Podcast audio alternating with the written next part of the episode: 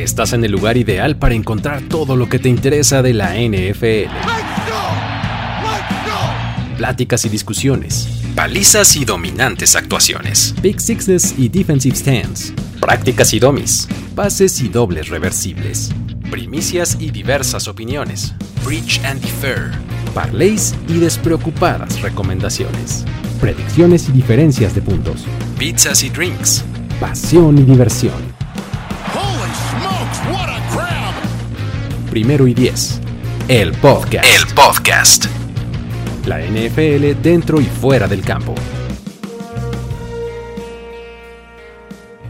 Amigos, amigas, ¿cómo están? Bienvenidos a este análisis de la NFC South, que es una división que, ah, qué difícil estuvo de predecir en algún momento, tuvo muchos cambios en este offseason y ahora vamos a tratar de llegar a un acuerdo o no, por lo menos a una predicción, a una conclusión, aunque sea tempranera, de cómo va a terminar en la temporada 2022. Cuatro equipos que han cambiado bastante, algunos, otros no, head coaches nuevos, head coaches en el hot seat. Vamos a hablar de todo eso y más aquí. Luis Obregón para servirles y Jorge Tinajero, ¿cómo estás? Muy bien, Luis, listo para hablar ya de la segunda división en, este, en esta serie de previos rumbo a la temporada 2022. Esto se va a poner bien interesante. Vamos a acabar muy pronto con el, eh, las dos divisiones del sur. Sabemos que en cuestión de fans no es como que la gran población, en, sobre todo en Latinoamérica, pero bueno, eh, creo que después ya vendrán las que muchos de ustedes son fans. Así es que sean pacientes, muchachos pero, pero les llegó mucha afición, ¿no? Este, ahora hace un par de años, ¿no? Este, ya se están regresando, ¿eh? Vino del, del, noreste, como que bajó mucha afición. De... The Not Remembers. ya se están regresando al norte, creo, creo. Porque de repente que, en que me retiro y no, entonces ya, ya están de regreso. Exactamente. Oye, este, está, ¿cómo, ¿cómo ves esta división en general? Porque, híjole, de verdad en algún momento del off-season yo decía, ¿qué, vamos a hacer con el sur de la nacional? ¿No? O sea, por acá Aaron Moya nos dice, si Brady no regresaba, esta división bajaba, este, bajaba al, college football, ¿no? Casi, casi, ¿no? aquí no hay descenso, muchachos, pero eh, entiendo el punto y sí, ¿eh? iba a estar muy, muy triste. Sí, qué cosa, ¿no? Pero bueno, a ver, vamos a entrarle equipo por equipo. Este, vámonos, eh, igual que la vez pasada, eh, alfabético por mote. Entonces, vamos a empezar con los Buccaneers, ¿sale? Vamos a entrarle al, equipo eh, de Tampa Bay, que este es uno de los equipos que, estrena head coach, ¿no? Este, eh, en algún momento pensábamos que pues seguiría siendo Bruce Arians, ¿no? Pero pues a la mera hora nos dijo que no, que ya no quería ser head coach. Sigue este digamos que ligado al equipo con un rol, diferente, pero este, pues ya no estará ahí en el sideline a cargo de todo, ¿no? ¿Cuál dirías, Jorge, que es la fortaleza de los Buccaneers? ¿Qué es lo que van a hacer bien? ¿Qué podemos anticipar para este equipo? Me parece que la ofensiva va a seguir siendo sólida, obviamente después del retiro y siempre, ¿no? De Tom Brady, eh, y que se rumoraba mucho que, que había algunas tipos de conflictos en cuestión de la preparación de los juegos con Bruce Arians, Tom Brady no estaba de acuerdo, que por ahí vino la decisión del retiro, pero bueno, ya eh, finalmente ya no va a continuar Bruce Arians y, creo que Tom Brady, pues es el coach, es el coach en el terreno de juego. Entonces, eso le, le ayuda bastante al que va a ser ahora el head coach Todd Bowles. Entonces, eh, me gusta eh, los cambios que hicieron, que aparentemente en un inicio parecía que iban a ser eh, bajas considerables. Me parece que encontraron piezas importantes, salvo una la ofensiva, que todavía no estoy tan convencido que es la posición de Tyrant, pero en la línea ofensiva se fueron piezas, las supieron reemplazar. El caso de Antonio Brown, que ya no va a seguir en el equipo, bueno, llega este Russell Gage. Y eh, bueno, todavía está la duda con el peso de, de Fadi Lenny. Bueno, vamos a decirle este, Playoff Lenny, pero eh, hasta él mismo se burla, ¿no? De que eh, hay una preocupación con el peso de, de, Lenny, de este, de este running back. Pero en, términos generales, la ofensiva se ve sólida. repito, sobre esta posición de Tyrant, que me parece que con el retiro de Gronk se quedan un poco, este, un nivel abajo porque Braid la verdad es que no, le, no es, se compara con lo que hacía Gronkowski y recientemente contrataron a, Rudolph, ¿no? Entonces, tampoco creo que sea una solución inmediata, pero bueno, ya sabemos lo que ha hecho Tom Brady con algunos jugadores que no estaban en el radar y que pues funcionan. Así es que en términos generales, la ofensiva para mí es lo más fuerte de estos Bucks. Fíjate que eh, si, si, hubiera que señalar algo todavía más específico, creo que sus receptores siguen siendo súper, súper sólidos. ¿no? Eh, tienes Mike Evans. Siento yo como que a veces no se le da el crédito que merece a Mike Evans. ¿no? O sea, es un tipo que es súper constante, que es, eh, o sea, básicamente puede echarse el, el, peso del ataque aéreo al hombro en muchas circunstancias, ¿no?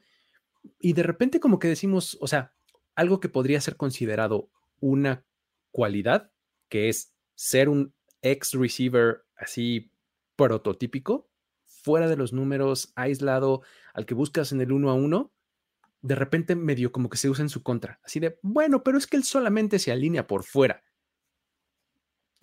¿Cómo? ¿No? O sea, pues eso era bueno, ¿no? Donde eres bueno y donde haces daño. Creo que esa es la, idea del fútbol americano, ¿no? Exactamente. y, muchas, y, y, muchas veces como que decimos, bueno, pero pues él nada más hace eso. Sí, pero lo hace a un super nivel. O sea, y, bueno, y con complementos con Chris Godwin, que bueno, está con su lesión y demás, que no sabemos qué tan, eh, qué tan pronto y en qué nivel vaya a regresar. Y creo que la adición de Russell Gage es bastante buena porque eh, sí, bueno, Antonio Brown, digo, cuando te refieres al, jugador de fútbol, es increíble, ¿no? Antonio Brown, desde el slot. Pero Russell Gage está bastante bien y creo que rodeado de este, de este equipo, de este ataque, puede ser algo muy, muy bueno, ¿no? Entonces, si hubiera que señalar algo todavía más específico, diría los receptores, ¿no? Me, me parece un cuerpo bastante completo porque además Tyler Johnson en algunos momentos de la temporada pasada tuvieron que utilizarlo tuvo sus problemas ahí de drops y de química y demás, pero pues es un jugador bastante joven, ¿no? Entonces, creo que va a haber crecimiento, ¿no? Por, parte de los que, jóvenes. Que le ayuda bastante a Mike Evans y creo que muchos, eh, o más bien pasa desapercibido porque pues, ya tantos años de Tom Brady, e, esa precisión que tiene para ponerle el, pase en lo alto, en justo en el lugar donde alcanza Mike Evans, porque es un tipo muy alto, eh, difícilmente se va a encontrar un cornerback de, de sus dimensiones. Entonces, esa esa conexión que tiene con Mike Evans de poner el, balón donde justamente solamente va a llegar él, así es algo que, me impresiona todavía de esto, de esta mancuerna. Y no quiero dejar de mencionar, porque es, eh, es muy cierto, que la defensiva de este equipo por mucho tiempo y en muchas ocasiones fue una de las piezas más importantes del equipo, ¿no? Entonces, eh, me parece que tienen un front seven bien interesante, ¿no? O sea, dices, bueno, perdieron a Ndamo con su. Sí, pero ¿qué crees? Se trajeron a Kim Hicks. A Kim Hicks. ¿No? Entonces, a Kim Hicks y Vita Bea van a ser los dos hombres al centro de tu línea defensiva. Eso está súper bien, ¿no? Y bueno, y eh, en, tus costados tienes a William Goldstone, ¿no? Eh, Joe Tryon Trionka. Este. Me parece que está bastante bien. Y pues bueno, tu cuerpo de linebackers eh, es, es bastante, bastante sólido, ¿no? Creo que el front seven es bastante bueno, ¿no? Sí, en términos generales, la defensiva también llama mucho la atención y creo que es algo de por lo cual creo que Todd Bowles ha, permanecido en este equipo y ahora pues ya como head coach.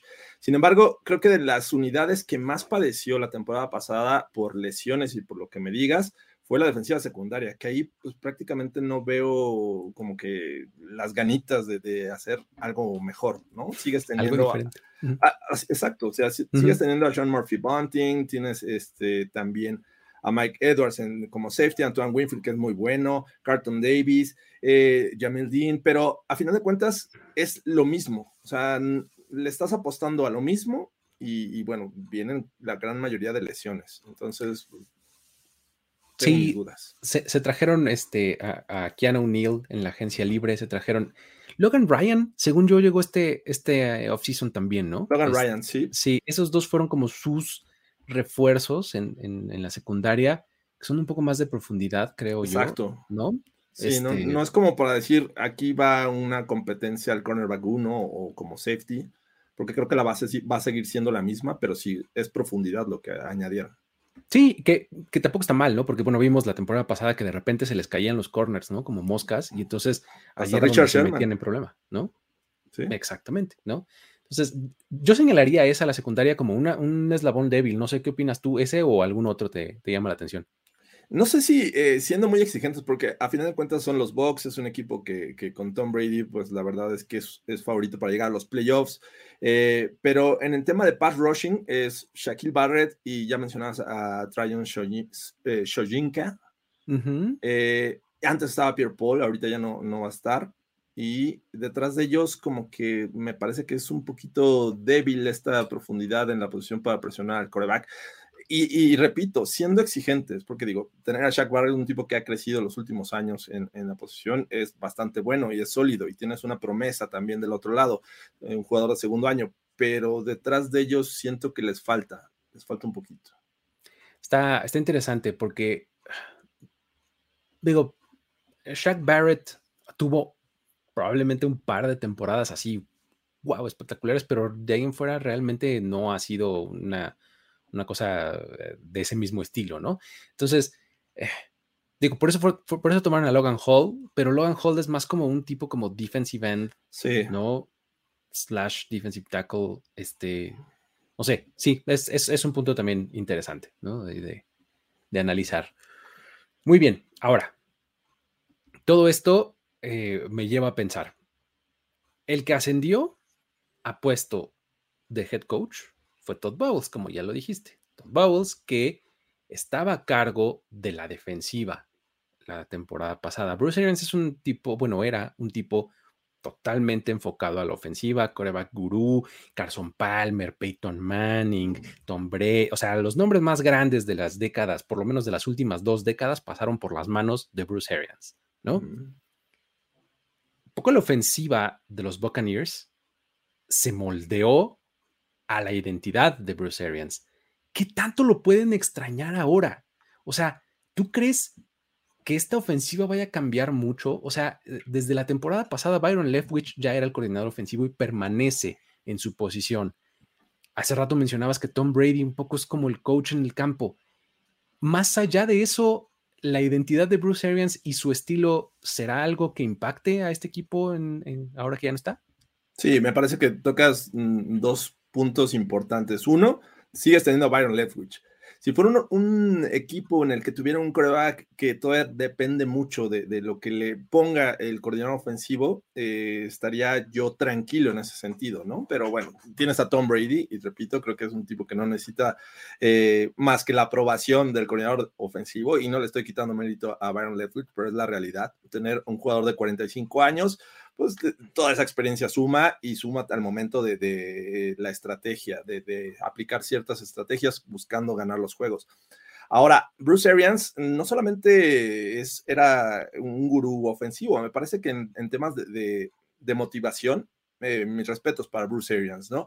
Que ahí tengo mi duda con, el actual head coach de los Bucks, porque en su primera etapa como head coach cuando fue los Jets, creo que tuvo una antes como interino con los Dolphins, pero bueno, esa no la vamos a contar.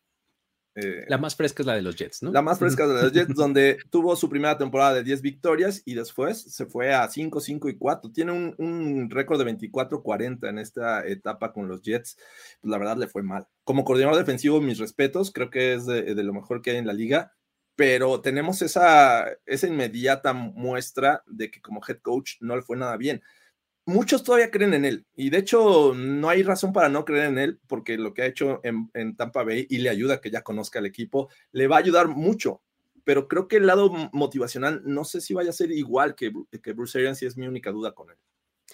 Creo que mi preocupación o mi tema, no sé si es preocupación, pero es justamente la identidad más allá de fútbol que, tiene este equipo. O sea, Bruce Arians es el tipo como más eh, sí motivador, pero mucho como relajado al mismo tiempo, ¿no? Es un tipo que bonachón, ¿no? Este, como que, esa identidad tiene mucho el, este equipo de, este, de los Bucks, ¿no? De Tampa Bay. Entonces, no sabemos cómo, cuál es el estilo de, de Bubbles, ¿no? O sea, o si lo va a continuar o no. O sea, si se va a como eran los Jets, es que además le tocó una etapa en los Jets en donde el equipo era malo, en realidad el roster era este, carente de talento. Entonces, Acá tiene un equipo que ya está muy, muy bien armado. O sea, y conoce. Y que conoce, además, exactamente, una defensiva que él mismo formó. Entonces, eh, vamos, esta segunda oportunidad para Bulls es eh, bastante valiosa desde mi punto de vista. Es un, un momento en el que puede completamente eh, resucitar su carrera, ¿no? Como, como, como head coach. Sí, y tiene muchos factores a favor. O sea, eso que mencionas, es el que conozca a los equipos, eh, a los jugadores, eh, mucho más maduro. Entonces, tener a Tom Brady en el equipo, caray.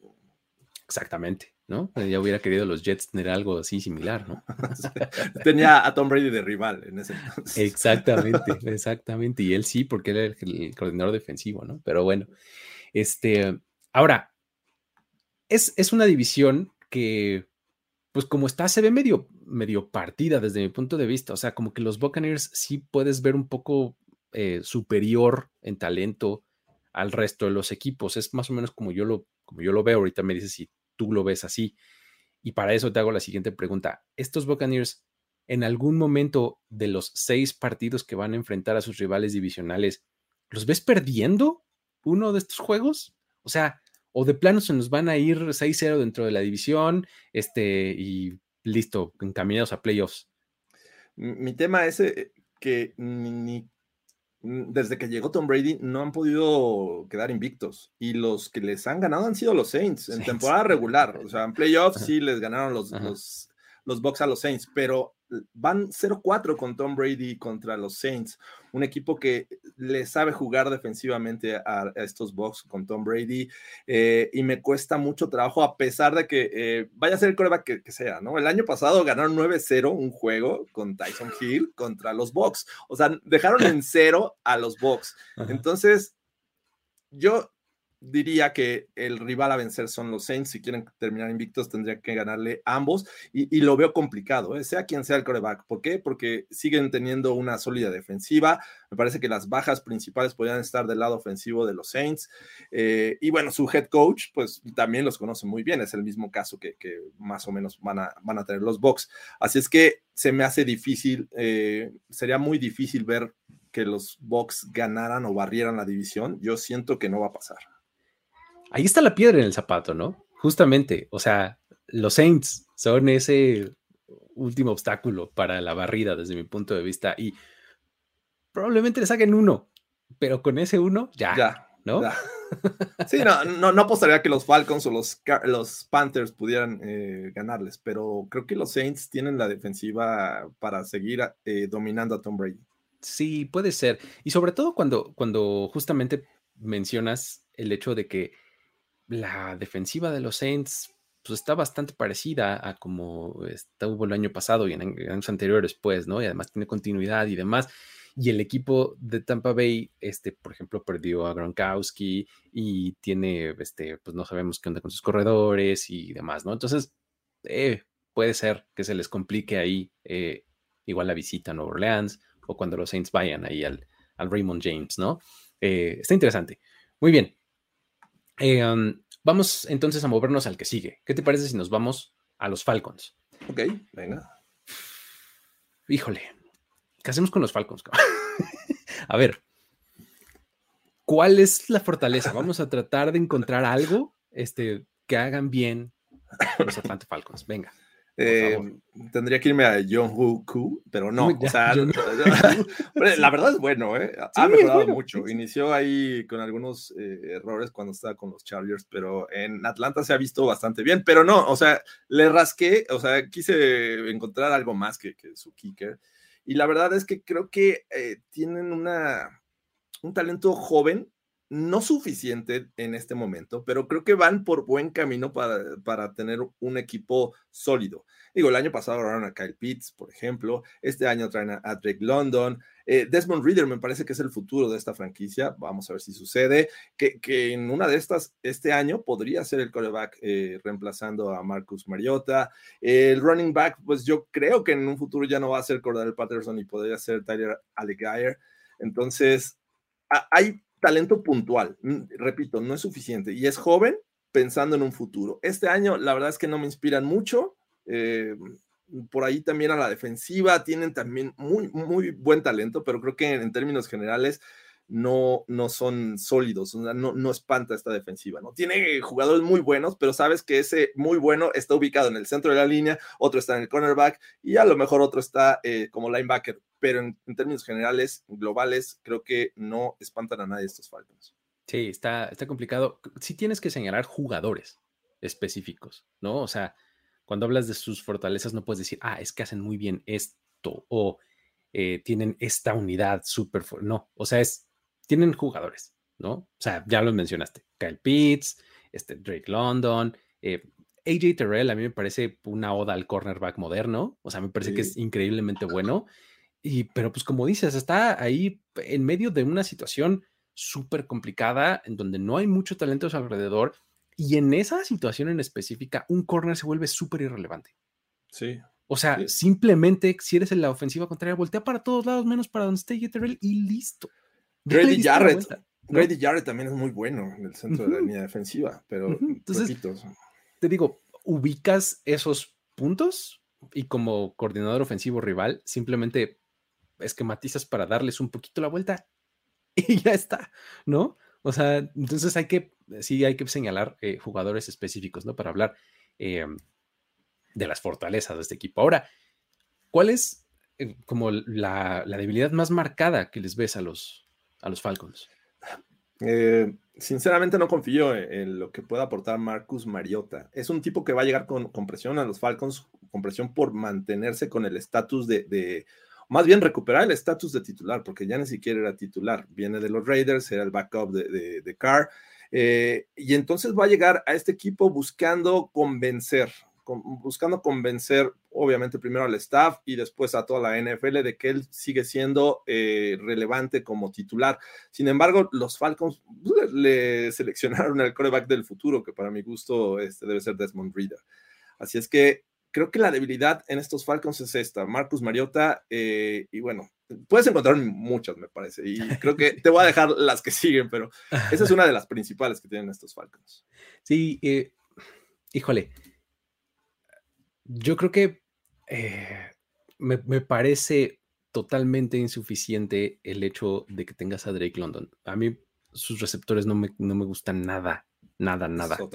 ¿No? O sea, trajiste a Brian Edwards como tu refuerzo en la agencia libre. No me encanta. Eh, siempre me cuesta mucho trabajo el nombre de este señor. Ol, Olamide Sakius. Ahí está. ¿no? Es como tu slot receiver. Y luego de ahí, eh, una bola de nombres como eh, eh Demir Baird, Auden Tate, o sea, jugadores que has escuchado y que han estado en otros rosters, pero que eran el cuarto o más adentro de, profundidad, ¿no? De, este, de su posición. Realmente me parece totalmente insuficiente que tengas a un novato ahí queriendo este, pues, ser el principal objetivo, ¿no? De tu ataque aéreo. A eso súmale un Mariota que mm, el fuerte sin duda no es el brazo, o sea, cualquier oportunidad que tenga para acarrear el balón lo va a hacer, entonces creo que van a brillar mucho menos, ¿no? Y tienes el caso, eh, para mi gusto, Kyle Pitts es el mejor eh, jugador para el juego aéreo, y vamos a ver qué, muestra Drake London, que es, que es novato, pero sin un coreback que es sólido con el brazo, me parece que es muy triste la situación de los wide receivers. Y justo, eh, esa es una de las preguntas que tenía, justo, ¿pueden entonces Kyle Pitts y Drake London, pueden ser eh, esta respuesta o pueden cargar con el ataque aéreo? O sea, ¿van a tener que ser ellos y, y el Patterson por tierra? ¿O, cómo, cómo ve, anticipas esta identidad del ataque? Pues me parece que las veces que lance Mariota se tiene que recargar en este par de jugadores, ¿no? Uno, Kyle Pitts, me parece que es el principal al que tiene que voltear a ver. El otro es London, que obviamente lo tienes que probar. No hemos visto nada, viene con un potencial interesante, un gran cartel, pero de ahí en fuera, como bien mencionas, el resto de los wide receivers no te, representan eh, miedo si eres un coordinador defensivo. Mm, yo creo que con una defensiva en la que se enfoque en este par de jugadores, me parece que estarías del otro lado. Obviamente tienen mucho talento y eventualmente van a hacer jugadas, pero siento que no va a ser suficiente el tener a dos jóvenes, uno de segundo año y uno novato. O sea, ya le estás poniendo un peso importante a Drake London y no hemos visto nada. Fíjate, y ahora piensa en los corners de tus rivales divisionales, ¿no? O sea, tienes a los Panthers, a un tipo que se supone que la temporada pasada iba a ser muy bueno como JC Hearn, ¿no? Este, y en, eh, en los Saints tienes a Marshall Latimore, ¿no? Este, y bueno, en los, en los Buccaneers ya mencionábamos que no necesariamente es su, mayor eh, fortaleza, pero sus corners están bien. Entonces, a ellos es a los que se va a enfrentar Drake London, ¿no? Entonces, eh, no está fácil, ¿no? Pero bueno. Eh, ahora, nos hemos pasado hablando de estos dos jugadores, probablemente de AJ Terrell. Ya dijimos Grady Jarrett, ¿no? Llevamos ahí, ¿qué? ¿Cuatro? Cinco, ¿no? Por ahí. Más o menos, ajá. Fuera de eso, o bueno, en general, ¿podemos hablar de que los Falcons son el peor roster de la NFL actualmente? O sea, vamos, te lo voy a poner de esta manera. Si tuviéramos que hacer un draft solamente seleccionando y el pool de talento disponible son los jugadores de los Falcons, ¿quién es el pick número 5? Pick número 5. O sea, eh, del 1 al. O sea, estos que mencionamos, pues son del 1, 2, 3, 4, ¿no? Pero va a ver quién te avientas del 5. O sea, pon tú que. O sea, sin el orden específico, vamos a pensar que un, es Kyle Pitts, Drake London, este AJ Terrell y Grady Jarrett. Ahí tienes cuatro. Chame un quinto. ¿Quién? Eh, mira, yo creo que, que, Dion Jones, pero el tema de las lesiones también ha, sido este, un tema con él. Pero. Eh, o sea, estás hablando de que la, quinta selección global va a ser un tipo que está lesionado, que empieza este, en el PUP, ¿no? PUP, ajá. Ajá. Y que mm, joven, joven no es, ¿no? No, ya no. Sí, está, está complicado darte el, quinto, pero estoy, estoy buscando, estoy haciendo el esfuerzo porque el Patterson no lo quiero tomar en el quinto, con mi quinto pick. Eh. Imagínate, o sea, eso es a lo que estamos llegando. O sea, o, tomas al linebacker veterano lesionado, o tomas al este, a, el Patterson, que es Mr. Know It All, Mr. Do It All, pero también llegándole a los 30, ¿no? Sí. Ah, está bien complicado, pero Ahí te ah. ¿sabes quién? Jake Matthews. Jake Matthews, eh, estaba viendo la línea ofensiva que tienen por ahí tres selecciones de primera ronda eh, y uno es Jake Matthews, que, pero ya eh, es del draft 2014. También en este entradón en años, ¿no? Sí, nueve, temporadas. Va para la, novena temporada. Está, complicado, ¿eh? Pero respondiendo a tu pregunta, y, y este, como la dejaste de tarea, me puse a hacerla y yo creo que los Texans estarían en un nivel abajo de los Falcons, comparando rosters. Estás hablando que el mejor hombre de los Texans, eh, si no es que es un novato, Brandon Cooks. Sí, puede ser. Prefiero un Kyle Pitts. O sea, si comparas mejor hombre con mejor hombre, prefiero un Kyle Pitts que, un Brandon Cooks. Que, que Brandon Cooks. Sí. Puede ser, sí, sí, sí. Marcus Mariota al menos tiene eh, más experiencia en la NFL. No me convence, no es de mis favoritos, pero creo que con sus piernas puede compensar lo que no haga con el brazo. Eh, y el juego terrestre, hasta Cordarel creo que ya es relevante como running back. y en los Texans me parece que todavía le van a sufrir. Está interesante ahí el, asunto de, del roster de los Falcons, ¿no? Pues ahí está la cosa, uno de los candidatos, ¿no? Creo yo, para terminar hasta abajo de los standings en este, en la temporada, ¿no? O sea, están peleando por el primer pick, ¿no? De, 2023 en el draft. Pero bueno, muy bien, eh, ahí están los Falcons. Vámonos ahora con los Panthers, ¿no? Que, eh, híjole, este es otro equipo que nos tuvo así, este, especulando demasiado, ¿no? Porque, pues bueno, eh, de entrada, pues creo que eh, tendremos que hablar de su fortaleza y no sé si me vayas a decir que Christian McCaffrey o algo más. ¿Cómo ves? Sí, ya, no me fui con la, vieja confiable. Creo que McCaffrey ya ni siquiera en el fantasy va a ser este, relevante.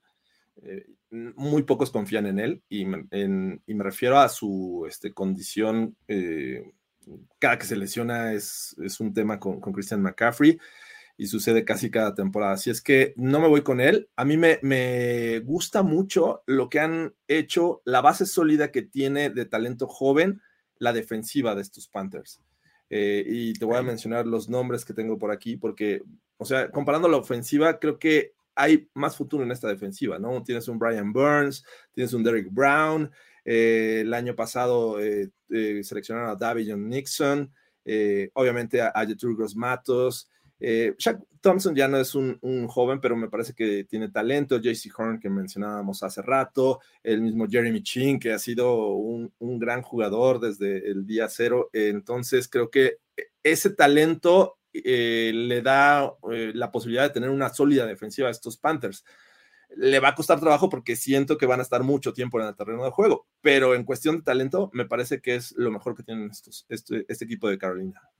Y es que eh, yo me iba por este, por McCaffrey, porque es un poco el rostro de esta franquicia, ¿no? O sea, tomaron esa decisión incluso contractual y demás de pagarle súper bien a Christian McCaffrey, de, y, la verdad es que pues cuando tú lo ves en el campo, no cabe duda, ¿no? El, asunto es, hay que verlo en el campo. ¿Cuándo? Exactamente, ¿no? Y es súper injusto hablar de lesiones, porque pues no es como que los jugadores salgan y digan, oh, ahorita me voy a lesionar. Pues no, o sea, nadie quiere lesionarse, ¿no? O sea, no va por ahí. Pero, pero le sucede más a unos que a otros, ¿no? Y, y McCaffrey ha tenido la circunstancia de lesionarse dos temporadas seguidas por periodos largos, ¿no? Entonces, se le ha colgado esta etiqueta de injury prone, ¿no? Pues porque un poco así ha sido su carrera, ¿no? Sobre todo cuando hablas de un tipo que fue tan, tan, tan, tan productivo en 2019, ¿no? En 2018, ¿no? Realmente la vara está súper alta para él. Sí creo que es su fortaleza, pues digamos que si hablamos al vacío, ¿no? O sea, sin, pensando... en un mundo ideal. Ajá, pensando en que pues, pues tendría que estar sano, ¿no? Yo, sí, yo sí diría eh, que es él. Sin embargo, estoy completamente de acuerdo en lo que dices de la defensiva, ¿eh? O sea, este es un equipo que tiene mucha, mucha promesa defensiva, sobre todo de jugadores jóvenes, ¿no? Es uno de los grandes méritos que, que podría dejar el, este, este front office, ¿no? Sí. Está interesante. Pero bueno, ¿En dónde está lo opuesto? ¿Qué dirías que es su, debilidad, perdón? Su debilidad, bueno, creo que tiene muchas, como la línea ofensiva. Me parece que poco a poco la dejaron morir. Era una de las mejores hace unos años y pues la verdad ya no tiene como que el suficiente respeto dentro de la, liga. Y esto pues obviamente impacta en muchos sectores. En tener un, un coreback eh, con tiempo para lanzar, un coreback que sabemos que es complicado con el par que tienen, que todavía no está definido quién va a ser el titular, pero bueno, el que sea, me parece que eh, sufren en ocasiones con, la presión encima. Ese es un tema, creo que la línea ofensiva eh, me, preocupa mucho de estos Panthers eh, y también para abrir huecos, ¿no? es creo que algo que, debieron haber mejorado, aunque hicieron el intento, ¿no? Trajeron este año al novato Ike Kwonu, pero no sé, o sea, sinceramente es un gran prospecto, pero no siento que vaya a ser la solución para todo el problema que tienen. Es, eh, eh, es un poco lo mismo que tenía en mente. ¿eh? Línea ofensiva, parece que a pesar de que draftaron a Iki y que trajeron a Austin Corbett en, la agencia libre, me parece que es un punto importante todavía por mejorar para este equipo. y si le agregas un poco la posición de tight end como un poco de extensión hacia la línea ofensiva, porque un poco la, ofensiva que han tenido lo incorpora un poco más como bloqueador al tight end, que ahora no sabemos porque, bueno, ya tiene un coordinador ofensivo distinto, ¿no? Pero, este, Ben McAdoo, ¿no? Ben McAdoo.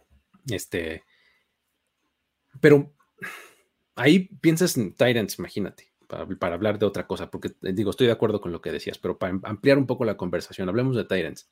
Ian Thomas, Tommy Tremble, y Stephen Sullivan. Son tus tres principales tight No me satisfacen nada. No. Tommy Tremble era prácticamente un fullback. este, en Notre Dame, exactamente. Entonces es bloqueador y es muy bueno. Y, sí llega a salir a pase, pero no era su fuerte. exactamente. Sí, también. Y, bueno, si, si, le sumamos, creo que el staff de coaching también tiene su punto débil, ¿no? También, os digo, ahorita hablamos del, tema, pero efectivamente, o sea, también es un, es un punto a considerar, ¿no? Eh, Matt Rule, Ben McAdoo, Phil Snow me parece que es un punto fuerte, ya hablábamos de la defensiva y de, eso, ¿no? Pero bueno, ahora, hemos estado platicando todo este tiempo de los Panthers un poco así, alrededor porque hay un elefante blanco en el cuarto así que no nos ha dejado así. Entonces hay que señalarlo y hablar de él. ¿Qué onda con la posición de coreback? ¿Quién se va a quedar con la titularidad rumbo a 2022? Eh, híjole, hemos, bueno, yo por lo menos he hecho este recuento de los últimos dos años de los Panthers en la posición de coreback varias veces pasaron de tener a Cam Newton a cortarlo para ir por Bridgewater, luego Bridgewater lo cambiaron, lo, dejaron este, ir porque trajeron a Sam Darnold en un trade y luego ese trade no funcionó y tuvieron que ir por PJ Walker y regresaron a Cam Newton y luego lo cortaron y entonces después seleccionaron a Matt Corral en el draft, pero pues no fue suficiente porque entonces trajeron ahora a Baker Mayfield. O sea, qué demonios, Carolina Panthers, por favor, pónganle pausa a su carrusel. Eso te habla de, muchas deficiencias en el front office y en el coaching. Me parece que no han tomado sus decisiones. Y si trajeron eh, finalmente a Baker Mayfield, eh, por el precio que me digas, realmente no salió tan caro pero lo trajeron, o sea, lo traes porque eh, Sam Darnold de alguna manera no te convenció, no te convenció a tal grado que de repente no, ni siquiera tu, titular, aunque estaba sano, ¿no? Este, tuvo sus momentos interesantes al inicio de la temporada, un equipo que eh, marchó o comenzó bien, sin embargo, empezamos a ver al Sam Darnold que nos tenía acostumbrado con los Jets, pero también es un equipo que dependía mucho de Chris McCaffrey, ¿no? Eh, yo apostaría a que debería ser Baker Mayfield el titular. Es el último que llegó, es al que están apostando, están apostando por Baker Mayfield. Entonces, para mí no hay duda, aunque lo hayan puesto como que es una competencia en este eh, inicio del training camp. Para mi gusto es Baker Mayfield y con él se van a ir, al menos el inicio de la temporada. De los tres principales, digamos que nombres que tienen, eh, descartando por un momento a PJ Walker, ninguno de ellos es como una, una cosa natural para ellos, fíjate. O sea, por Darnold hicieron un trade con los Jets, ¿no? Entonces le metieron ahí recursos un poco de más, ¿no? Luego, pues, Mayfield también hicieron un trade y pues bueno, aunque le salió barato, pues también es una cosa que pues no vino natural para ti. Y la otra es Matt Corral, que bueno, dices, ese los tomaron en el draft, sí, pero se aventó para arriba, ¿no? O sea, hicieron un trade-up en la cuarta ronda para tomar a Matt Corral, ¿no? Entonces, en todos podrías decir, no, pues es que mira, se esforzaron por traerlo, entonces eso quiere decir que están confiando en él, ¿no? O sea, ah, válgame, puedes pensar que en el último que confiaron o que quieren confiar es en Mayfield y por eso le damos un poco el beneficio de la duda. Yo también creo que puede ser el que, el que se quede con la titularidad. Ahora, esto es para la semana 1. ¿Quién acaba con la titularidad? la temporada. O sea, en una de esas ves moviéndose este, a, este, a esta posición así de, sí, empezó Mayfield, pero eventualmente tuvimos que meter a alguno de los otros. Ah, Porque además, ninguno, ninguno tiene larga permanencia más que Corrado.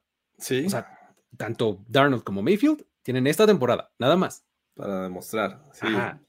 Eh, ah, como son los Panthers, como es, sigue estando Matt Rule, no me sorprendería que viera cambios en, algún momento de la temporada en la posición de, de quarterback. Y, tampoco me sorprende del lado de Baker Mayfield, ¿no? Es un jugador que tampoco ha sido constante y por eso salió del equipo y por eso su equipo buscó este, solución en otro lado. Eh, de haber sido lo que esperaban de una selección de primera ronda, me parece que Baker Mayfield seguiría jugando en los Browns, pero no. Entonces, me, cuesta mucho trabajo, sobre todo porque no va a tener la línea ofensiva que tenía en los Browns, ¿no? Esa protección que te daban los Browns, eh, adiós, olvídate de eso. Y los, los wide receivers, me parece que le, bajas una rayita a lo que tenían los Browns. Entonces, es una situación bien triste para, para Baker Mayfield, porque siento que no va a brillar, porque tampoco está rodeado del talento. Dependes de Chris McCaffrey. Vamos a ver qué pasa con Chris McCaffrey. Así es que yo sí, yo sí creo que vamos a ver eventualmente a otro coreback en los Panthers en la temporada. Movimientos. Ahí es donde, ahí es donde piensas, bueno, tal vez entonces Matt Corral no tiene tan bajas esperanzas, ¿no? De, ser titular, ¿no? O sea, creo que es uno que podría serlo. No, así de. Pues, que mira, Sam Darnold pues ya nos demostró lo que es. O sea, yo estuve, yo confié en él cuando llegó justo a Carolina, porque tenía a Joe Brady como coordinador ofensivo en ese momento y me parecía que con él podía tener una mejora en su juego. No se dio, ya, ya lo dejé ir, ¿no? Sí, sí, sí. ya hasta ahí llegué con Sam Darnold. Entonces, este, pues si eres el staff eh, de cocheo, este, pues en una de esas dices, bueno, pues vamos a meter a Matt Corral, ¿no? Pues digo, o sea, porque vamos a también a, hablarlo de esa manera. O sea, Matt Rule es uno de los head coaches que está con el asiento más caliente de los 32 equipos. O sea, podríamos preguntar, en una de esas podríamos verlo salir del equipo antes de que se acabe la temporada. ¿Puede ser el primero en ser despedido durante la temporada 2022? Eh, me puse a ver cuál es el calendario de los Panthers antes de su bye week. Y la verdad es que para el nivel que siento que van a traer estos Panthers, eh, es brutal. Eh, en lo complicado de su calendario en 2022 está a media tabla. Está, me parece que en el 14 o 15. Pero bueno, comienza con los, con los Browns, ¿no? No sabemos quién va a ser su quarterback, pero pues podría representar problemas para ellos. Después tienen un juego relativamente sencillo, pero es, de visitante y van contra los Giants. De ahí empieza lo fuerte. Los Saints, los Cardinals, los Niners, los Rams, los Bucks. Eh, dices, ah, pues van contra los Falcons, eh, ok, pero es en Atlanta. Luego los Bengals, eh, nuevamente los Falcons, Ravens y Broncos. Ese es su calendario. No me vengas antes del dificilísimo.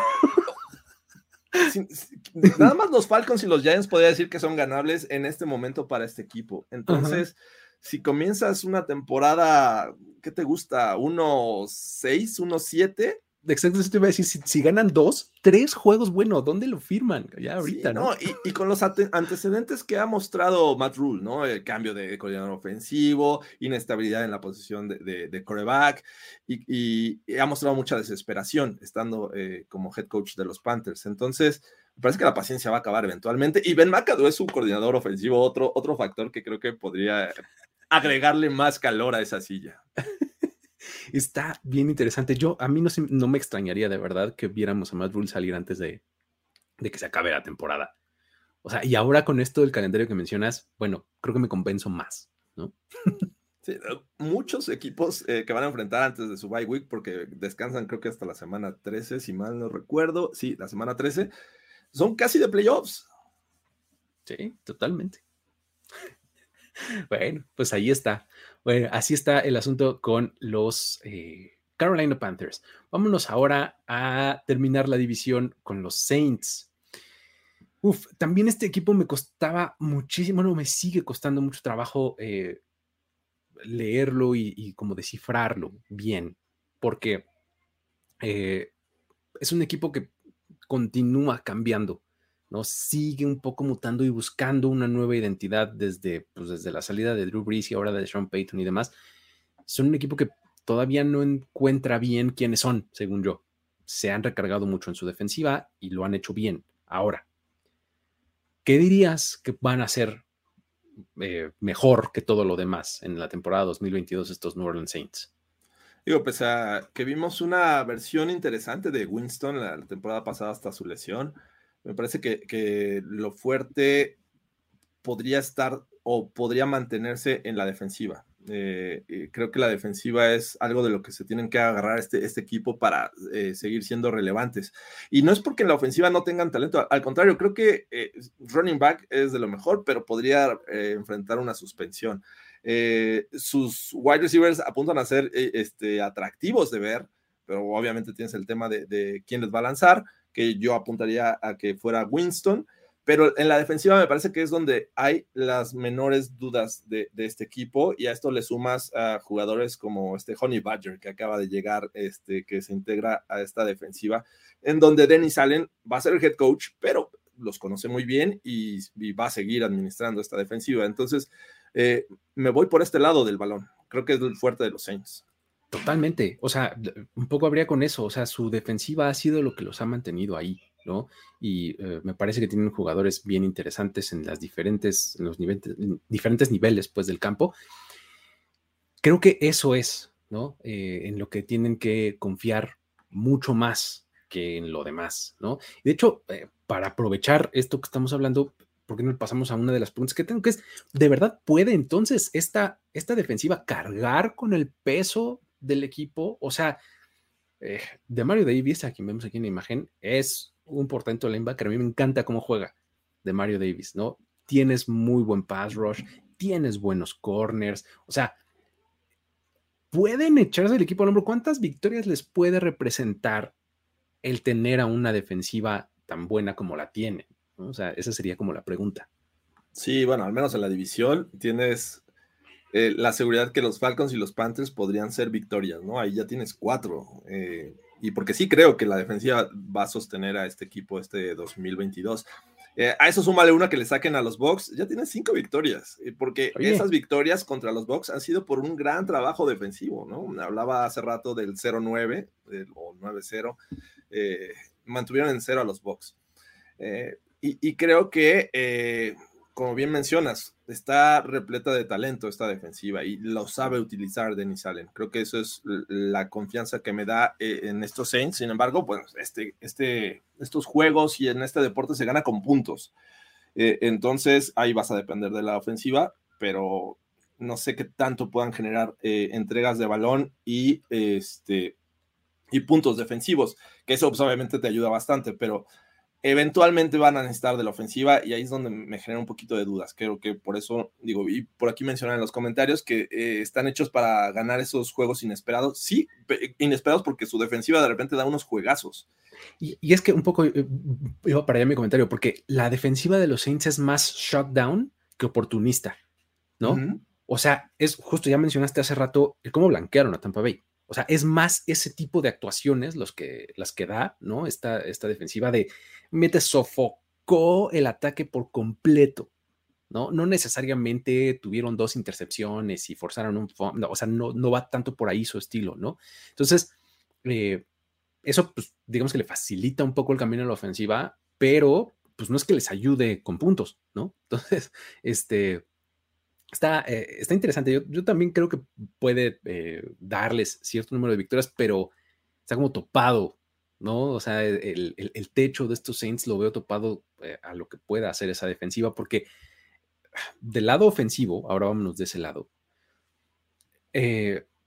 pues la verdad es que, digo, ya hablaste de James Winston, viene de lesión, se supone que está muy bien, ¿no? No hay mayor problema en su recuperación y demás, pero pues es James Winston, ¿no? ¿No? O sea, ya sabemos que pues, puede estar muy bien o puede estar muy mal. ¿Quién, iba a pensar que Mariota y Winston iban a estar en la misma división? Ándale, exactamente. Cuando fueron el pick 1 y 2, ¿no? ¿Qué fue? ¿2015 o 2015, me parece. Algo así, ¿no? Por ahí. Sí. Este, um, eh, tiene a Pete Carmichael como coordinador ofensivo, pero pues por años y años y años, esta ofensiva estuvo hecha a imagen y semejanza de Sean Payton y Drew Brees, ¿no? Eran así una simbiosis cuasi perfecta, ¿no? En el estilo de juego de Drew Brees con el estilo de planeación de Sean Payton. O sea, era eso, ¿no? ¿Qué tanto van a extrañar a Sean Payton? Porque, híjole, no es nada más la mente ofensiva, sino que como head coach y demás, o sea, digo, Denis Allen, pues todo bien en la defensiva, pero ¿y ¿Qué onda con el ataque? ¿Cómo lo ves? Eh, ¿Recuerdas que hace, no sé si la temporada pasada o hace dos temporadas mencionaba que Sean Payton, pues la verdad es que ya eh, había caducado en estos Saints? era más su fama, decías, ¿no? Ya llegaba, ya llegó a un top y perdía en playoffs, o sea, era muy bueno este, teniendo a Drew Brees, pero bueno, a final de cuentas ya Drew Brees no, no dio eh, lo esperado en su última temporada, pero ya no esperabas mucho de, estos Saints, sabías que tenían un tope y, creo que los cambios de repente son buenos. Eh, mencionabas hace rato a, Pete eh, Carmichael, eh, este coach que llega siendo coach de corebacks en 2006 y en 2009, que es cuando son campeones los Saints, es coordinador ofensivo y desde entonces ha sido el coordinador ofensivo de este equipo. Conoce a sus jugadores, me parece que por ese lado no estaría tan desconfiado si fuera aficionado a los Saints, porque mantienes a, Carmichael en la posición ideal, o sea, va a ser su ofensiva, ya le aprendió lo que le tenía que aprender a, Sean Payton, ahora le va a poner de lo suyo, eh, con ciertos retos, sí, pero me parece que sigues teniendo una, un, jugadores importantes en la ofensiva. No sé qué va a pasar con Michael Thomas, que eh, para mi gusto es de lo mejor que hay en la liga, pero ahí está en el roster. Alvin Camara va a ser eh, suspendido, cuántos juegos, no lo sé, pero bueno, Ahí está. ese es un punto bien importante también. Digo, hablábamos hace rato de cómo le podíamos, debíamos de dar el beneficio de la duda a Christian McCaffrey, ¿no? Acá deberíamos de hacer lo mismo con Michael Thomas y con Alvin Kamara, ¿no? Pero, o sea, también tenemos que plantear esas preguntas. O sea, son dos elementos que son bastante importantes en la ofensiva y de los cuales no tienes el 100% de seguridad de que van a estar cuánto tiempo y a qué nivel y demás, ¿no? Entonces, este, pues solamente hay que considerarlo, ¿no? O sea, porque, o sea, Camara se nos puede ir hasta seis partidos, como dicen acá en los comentarios, ¿no? O sea, en una de esas. Este, Michael Thomas ya vimos cómo se perdió toda la temporada pasada, ¿no? Ahora, Chris Olave llegó aquí como este, un pick altísimo al que le metieron cualquier cantidad de recursos para tomarlo en el draft. Este, pues ojalá le salga bien, ¿no? Porque si no, van a quedar muy mal. y la llegada de Jarvis Landry en, la agencia libre, ¿no? Eh, digo, creo que la única baja por ahí importante eh, está en la línea ofensiva. Todos sabemos que se fue eh, Armstead, ¿no? A, los Dolphins. Y bueno, en el, draft agregaron a Trevor Penning. Vamos a ver qué tal resulta Trevor Penning, ¿no? No deja de ser novato, pero pues, en términos generales, la ofensiva creo que no debería extrañar tanto a Sean Payton, por, precisamente por Carmichael. Sí, este es un muy buen punto el que haces, ¿eh? O sea, que es, Carmichael es un, pues continuidad, pues, al final de cuentas, que es un poco lo mismo que tienes con Denis Allen, ¿no? Es más, pudo haber sido, yo no sé por qué no fue el, head coach Carmichael. Carmichael. La verdad es que creo que iba a darle más continuidad que tener un, coordinador defensivo como head coach, pero bueno, sus decisiones. Digo, Denis Allen es el que tiene la experiencia previa, ¿no? Es que es muy bueno como coordinador defensivo. Muy bien. Es muy bueno. Lo, fue con los Broncos, se fue de head coach con los Raiders, no le fue bien como head coach eh, y con los Saints, pues la verdad es que ha brillado este, en, su puesto. Entonces, bueno, sus decisiones. Ahí está. Pues bueno, vamos a tratar de dar como un pequeño orden eh, de cómo puede terminar esta división sur de la Nacional a quién ves terminando hasta arriba, a quién hasta abajo, más o menos ballpark predicción de victorias y derrotas este, de cada uno. Venga. Y, pese que en los comentarios de hace rato, cuando hablamos de los box, eh, eh, preguntaban que cuándo, que si ya se le va a mostrar ese bajón de, juego a Tom Brady. Tom Brady no, no, lo va a mostrar. Si él está completo, por eso regresó. O sea, ya olvidemos esa, esa teoría. Entonces, yo creo que los box van a quedar en, en, el número uno, van a ser campeones de la división. Eh, y después los Saints, me parece que es el equipo con mayor talento después de los Bucks y que les va a ganar uno al menos. ¿Ves a los Saints como equipo de playoffs en la nacional? Es que el, tema en, la nacional. Eh, la temporada yo lo veo muy similar a la temporada pasada, o sea, semana 18 de la temporada regular y los Saints al, estar peleando al margen. O sea, va a depender de tiebreakers y demás, y que si el último partido lo ganó fulano y no sultano y todo, si se meten o no. Más o menos así lo veo. Es que yo veo a, cada división aportando dos y obviamente son siete los que califican, ¿no? Entonces, por ahí sobra uno. Va, a estar entretenido, no, no por ser todos tan buenos, pero creo que eventualmente vamos a ver este tipo de situaciones. Eh, y los Saints podría ser ese equipo que, que amarre el séptimo lugar de, de la conferencia nacional. Exacto no lo descarto, pero, pero tampoco es de mis favoritos. Eh, entonces, dos Saints y en tres, pues creo que tengo que irme, por los Panthers, pero lo veo cerrado Panthers y Falcons. ¿eh? Nada más porque la defensiva de los Panthers creo que les va a ayudar en algún momento. Es que ese último lugar es el que a mí también me cuesta un montón de trabajo, porque digo, por más malo que considero el roster de Atlanta, eh, la temporada que va a enfrentar Carolina me parece bien difícil. Entonces, tampoco me sorprendería tanto que incluso que casi con el mismo récord o algo así, ¿no? O sea, está... Que dividan juegos entre ellos. Exacto. Sí, sí, sí, ese último lugar es el que está difícil. O sea, en algunos otros dirías, uy, qué difícil está saber quién va a ganar, ¿no? Acá está difícil quién va a perder. ¿Quién va a quedar hasta abajo? ¿No? Está interesante. Pero bueno, muy bien. Este, más o menos igual la veo yo, ¿eh? Así. O sea, es eh, Tampa Bay, número 2 eh, Saints y 3 y 4 pues ahí entre Atlanta y, Carolina. Si vemos 3, 4 victorias para esos finales, ¿o qué será? 3, 4 victorias. En total. A los, Falcons sí. O sea, 3-4 te la compro a los Falcons. Los Panthers tal vez de 5 a 6. Ok, ok. Y para los otros doble dígito, ¿no? Por lo menos. Los Saints por lo menos 10, ¿no? Entre 9 y 10. 9 y 10. Los Saints y los Bucks sí doble dígito, 11-12. Sin broncas, ¿no? Yo también veo a los, a los Buccaneers bien instalados en los 11 y de ahí para arriba, yo creo. Muy bien. Pues así está, este, híjole, qué división más difícil está, de verdad. Es una de las que más trabajo me cuesta siempre. O sea, y en este año particularmente, no, no termino de encontrarle identidad a por lo menos tres equipos. los, los Buccaneers, ahorita pues, su identidad es Tom Brady. Para, para regular, para lo que me digas, pero esa es su identidad, ¿no? Los otros tres están en busca. No sabemos bien qué onda, ¿no? Así lo veo yo. Pero bueno, Déjenos ustedes en los comentarios qué opinan. Muchas gracias a todos los que estuvieron acá en vivo platicando con nosotros. Y eh, si ven esto en eh, un poco diferido, déjenos aquí un like. O si lo están viendo en vivo también, este, si lo escuchan ustedes en plataforma de podcast, también hagan lo mismo ahí en la plataforma de su preferencia. Déjenos un rating, review, subscribe, follow, este, lo que ustedes hagan en esa plataforma que les gusta. Y eh, pues así nos van a ayudar a que esto le vaya un poquito mejor. ¿Sale? estaremos de vuelta pues no sé si pasado mañana o por ahí. De... Por ahí nos preguntaban que cuando el AFC West, yo creo que va a ser de las últimas, porque... Pues... AFC West, uh, sí, espera un poco, aguanta un poco este, para AFC West, pero van a seguir saliendo eh, este, esta clase de análisis por división. Vamos a tener por lo menos uno más esta semana, ya veremos incluso un tercero, pero este, ya estaremos ahí platicando de eso. Mañana es el eh, programa número 100 de historias de NFL para decir wow, este, entonces va a haber gala, este, va a haber gala, va a haber eh, carpeta roja.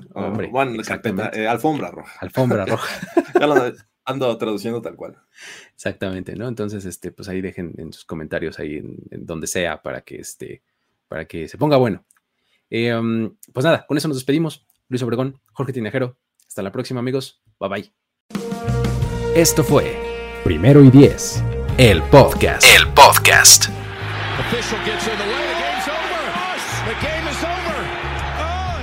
Parada única para todo lo que necesitas de NFL dentro y fuera del campo.